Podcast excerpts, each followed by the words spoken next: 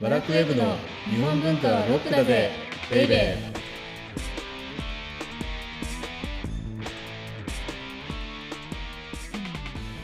こんにちは。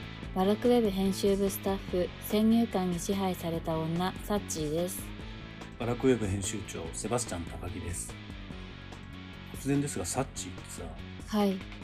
メメントモリって言葉知ってますか知ってるよね、そうです もね。うさすがに。はい。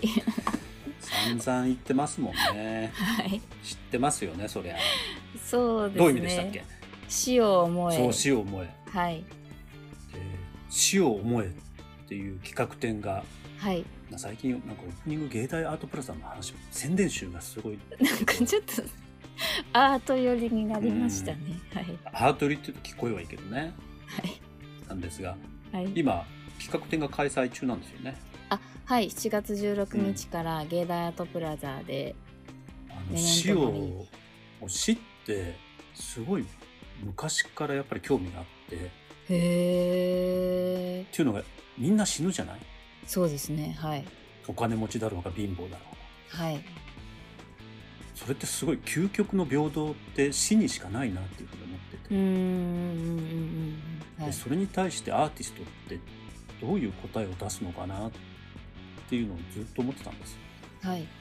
だから「死を思え」っていううんタイトルの企画展どうしてもやりたくてはい。で今開催してるんですけどはい。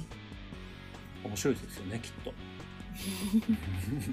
そうですね。なんか今日そういうテーマをこうアーティストの方がどういうふうに解釈されるのかっていうのは見てみると結構、いろんな形があると思ってはい死ってやっぱり日本文化と一緒ではい。うすごく多様な存在なんだと思うんですよーん。なのでその多様な死をはい。ぜひ芸大アートプラザで目撃してほしいです、うんうんうんうん。ですもう一つ言うと死ってはい死がなければ生ってないから、ああそうですね。だかはらい、死を考えることって生きることを考えることじゃないうんうんうん なので死と生っていうテーマの企画展になっちゃった、うん。なっちゃった。なっちゃったはいということでこの番組は日本文化は高尚なものという先入観に支配されている人々を解放し日本文化の民主化を進めるという崇高な目的のもとお送りしています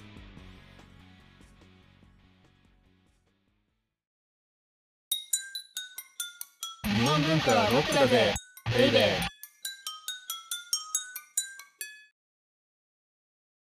で今日のテーマははいじゃじゃん。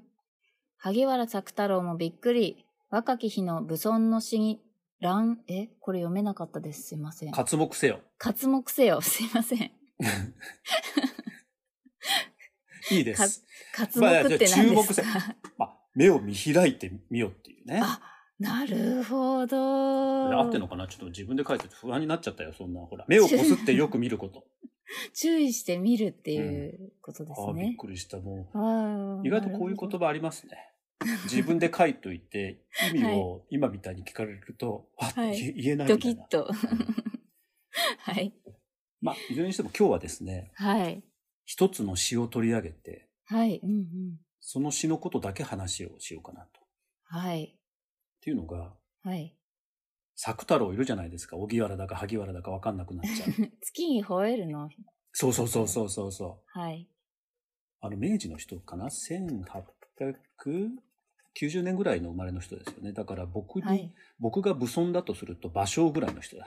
ああー、はい。うんうんうんうん。その人にとっては武尊は150年ぐらい前の人ですよ。はい。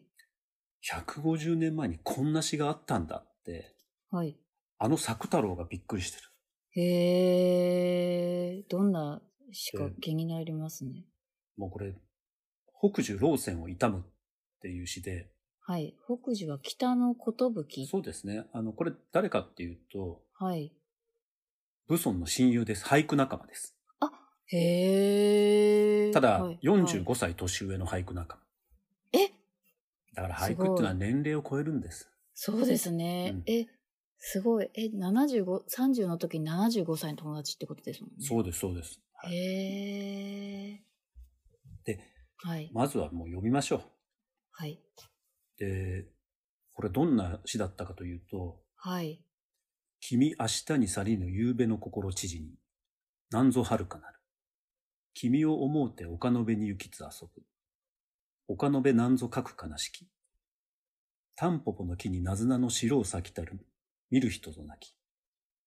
キギスのあるか、ひたなきに泣くを聞けば、ともありき川を隔てて住みにき。ヘゲの煙の歯と打ち散れば、西吹く風の激しくて、小笹原、増毛原、逃るべき方ぞなき。ともありき川を隔てて住みにき今日は、ほろろとも泣かぬ。君明日に去りぬ夕べの心知事に、なんぞ遥かなる。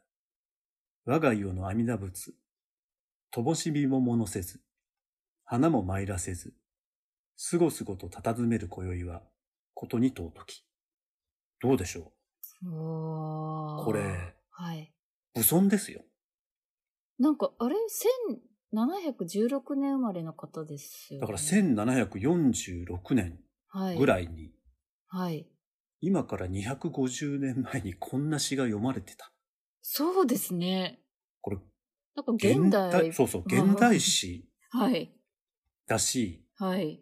これ、この詩のすごいところって、うん七五調でもないし、そうですね。はい。君、じゃ、だって君だよ、まず。 そうですね。明日に去りぬ夕べの心、知事うんに。うん。ものすごく変態調なんですよね。はい。で、しかも、あ大ー和言葉もそんな使われてない。そうですね。つまりはい和歌のうん伝統にのっとった大和言葉も使われてない。はい。おそらく、投資の影響は若干受けてるけど、はい。だけど漢文調でもない。うんうんうんうん。これ、こんな詩、見たことない。これだけ孤高の存在の詩なんです。おーで、はい、この詩をはい、 30、まあこれいろんな説があるんですけど、あまりに完成されすぎてるから、はい、 30歳じゃなくてもっと本当は後なんじゃないかっていうような説も出るくらい、うんこれだけ孤高の詩なんですよ。うん。うーんで僕は、、はい、まあ武尊のこといろいろ調べてて、はい。結局のところこれが武尊なんだなと思ったわけです。お、これが武尊。はい。だって、こんな独自の、さっき言ったように、うん。大和言葉でもなくて漢文調でもない、はいはい。こんなオリジナリティ溢れる詩っていうのを、はい。 45歳年上の友を悼むために読めるのが武尊だった。うーんうん。うんでこれ、あの、まあ、18行ぐらいはい、の詩なんですけど、はい。大きく3つに分かれるんですけど、まず最初の冒頭の文がすごいよね。そうですね。なんか、最初のところでぐっとこう、だって、君はい明日に去りぬ、明日ってまあ今朝ですよね。だうかんら、うん、はい。今日、今朝、あなたは死んだ。うん。夕べの心知事に。うん。だから夕方、心は知事に乱れる。はい。これ何ぞ遥かなるっていうのは自分の心も遥かに行ってしましたし、うんうんこう君の存在、あなたの存在も遥かに行っちゃうっんたみたいなんでしょ、はい。で、よくあの、丘のべ、丘で遊んだうんうんよねみたいなことを歌って、はいはい。で、丘のべ何ぞ書く悲しき。うんこの丘っていうのはなんて悲しいんだ。はい。で、そこからさらに畳みかけるように、はい。黄色いタンポポ、白いナズナが咲いている。だけど、ど今は見る人いないと。はい。うんで、キジがいるのか、まあ、ひたなきになく、うんで、それを聞くと、はい。まあ、このあたりって解釈が非常に分かれるんですけれども、はい。最後、このパート1の最後は、友あ友ありき川を隔てて住みに行き。だから、川をう隔ててたんですね。ん、川の向こうに多分その北州、老泉というのが、まあ、しんあの住んでたと。はい。だけど、それが、そのことを、うんキジがひたなきに泣いているのを聞くと思い出すよっていうことなんだと思うんですよね。。うんはい。で、二段目ははい。場面が変わって、はい。ヘゲの煙の歯と打ち散れば、ヘゲの煙って、ヘゲってここの解釈もいろいろ分かれるんですけど、はい。多分変わった、まあ変化のってヘゲ。ああ、変化の。そう。だから変わった煙がバはッい。と打ち散ると。はい。で、その模様がちょっと想像できますよね。あの、はい。なんかどっからから流れていく煙が、んまあ、打ち散って。る。はい。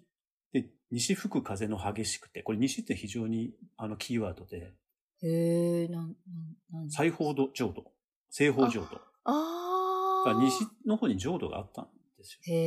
へえ。だからこれ、つまり西の方に、はい。僕のこれ解釈だけれども、はい。この変わって煙っていうのが散っていった。うんうんうんうんうん。はい。うんうん、あるいは、は、あの、西から煙が来る。うんうんうん、で、小笹原、増毛原っていうのは、まあ、えっ、と、笹のは半い。とか菅、はい。よく河原に生えてますよね。うんうんうん。はい。で、そういうものが、まあ、丘を覆ってるので、川の横の丘を覆ってるので、はい。その煙っていうのは、うんそこに留まることもなく散ってしまうっていう。うーん。で、そっから、友ありき川を隔てて、はい。住みにき今日は、うんで、またさっき、あの、パート1出てきたでしょ、こはれ。い、はい、同じこと、そうそうそうそうほぼ同じですね。で、うんそれを持ってきて、その次に何て繋ぐかというと、はい。ほろろとも泣かぬなんですよ。だからこれさっきの記事がね、泣く、泣かないんだ。あだからあ、もう友がいないから。なるほど。つまり変わった煙が、はい。まあ西の方に、まあ、行ったと。はい。で、それによって、友がいないから、はい。記事も泣かない、ほろろとも泣かない、全く泣かないっていうので、ここでこはうい友のいない喪失感みたいななものがね、すごく伝わってくるんですよね。そうですね。私最初これ記事じゃなくて自分が泣かないだと思ってました。ああ、でもそういうような解釈される方もいますけど、あーはい。自分はほろろって泣かなくない、うん泣かないです。 あの、鬼人の、ほろろっていうのは鬼人の一応、なんていうか、泣く声の、確かに。 ほろろ、ほろろってなってきますよね、鬼 人って。はい。あでもいいんです。はい。解釈は自由です。いやそうですね。はい。で、最後のパートが、はい。また君明日に去りぬ夕べの心知事に。おいうふうにおで、なんぞ遥かなる。っていうふうはにい最初の冒その部頭の分がを繰り返して、ー。はい。我が世の阿弥陀仏、灯火もものせず。うん。ですから阿弥陀信仰が非常に強かったので、うんうんはい。各家にあった、まあ、はい阿弥陀様、うん。そこに火もつけない。ろうそくの火もつけない。はい。で、花も参らせず、うん。花も手向けない。うん。その阿弥陀仏にですよ。はい。自分の家の。でなぜかっていうと、それぐらい何もする気がない。ない、てういうんうん、はい。うんで、すごすごと佇める今宵は。だからもう何もする気がなくて、うん、はい。意気消沈して佇んでしまう今晩、今宵は。で、最後が、これ、うんことに尊きっていうふうに締めるんですよ。はい。でこれもね、あの、はいまたいろんな解釈が分かれるところなんですけれども、はい。僕はことに尊きっていうのは、はい。この阿弥陀仏に火も灯さず、うん。で、花も舞らせないこの時間っていうのが友を悼むためには、自分にとっては尊いことだっうてーん。いうふうに思うんですけど、ど。はい。いやこんな詩書けなくないーあの、はい。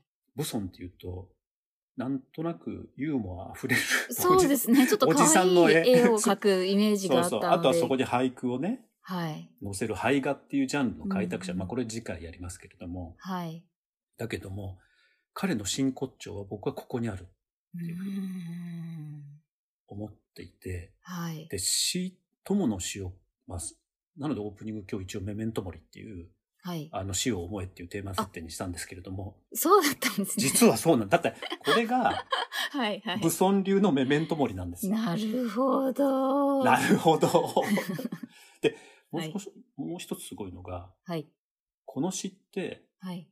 武尊が死んでから発表されたんです。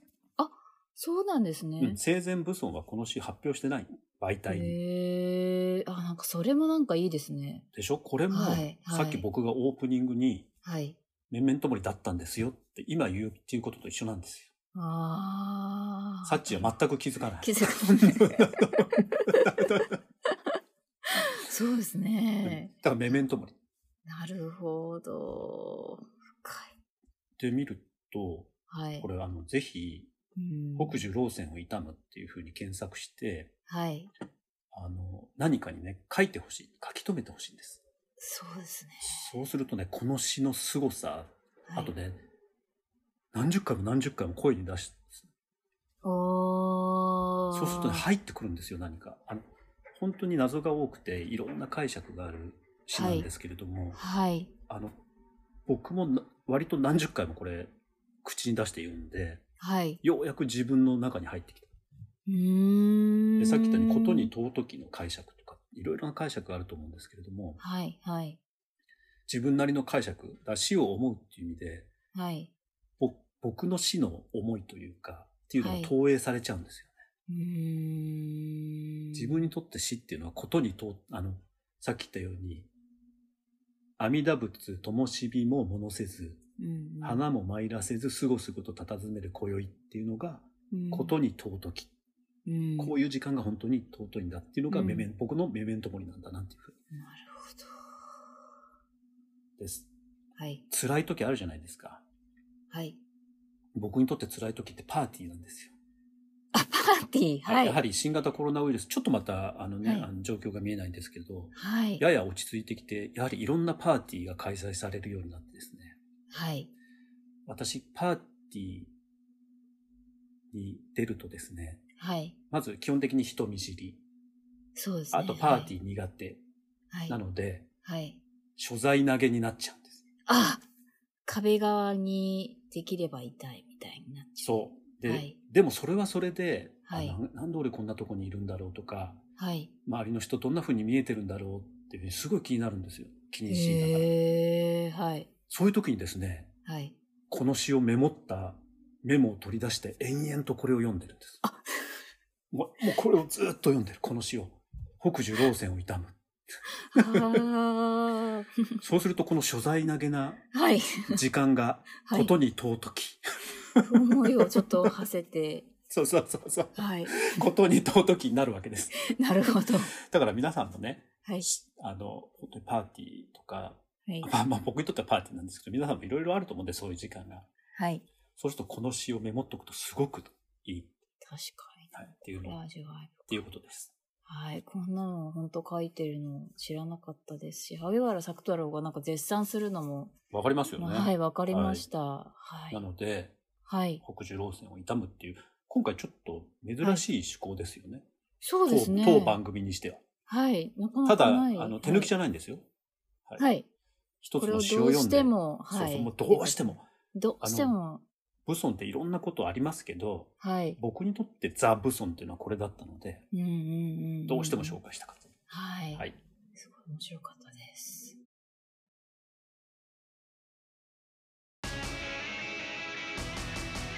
日本文化はロックだぜベイベー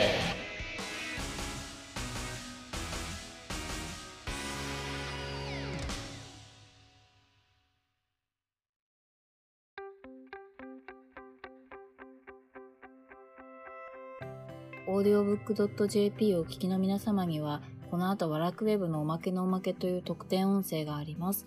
ぜひ最後まで聞いてください。じゃあ次回は、次回はですね、はい。あの、まあ、武尊的人生ですよね。武尊的芸術というか、はい。俳句だけじゃない、絵だけじゃない、うん詩だけじゃない、うん。はい。この三位一体となってはい。一つの表現をするっていうのが多分武尊の魅力なので、うんうんうんはい。うんうん前回武尊紹介した時絵画だけ紹介しましたけれども、はい。私が間違ってましたじゃあ、いろんな武尊がこうはい見ですれるねと。はというい。ことですはいお相手はワラクウェブ編集長セバスチャン高木とワラクウェブ編集部スタッフ、先入観に支配された女、サッチーでした。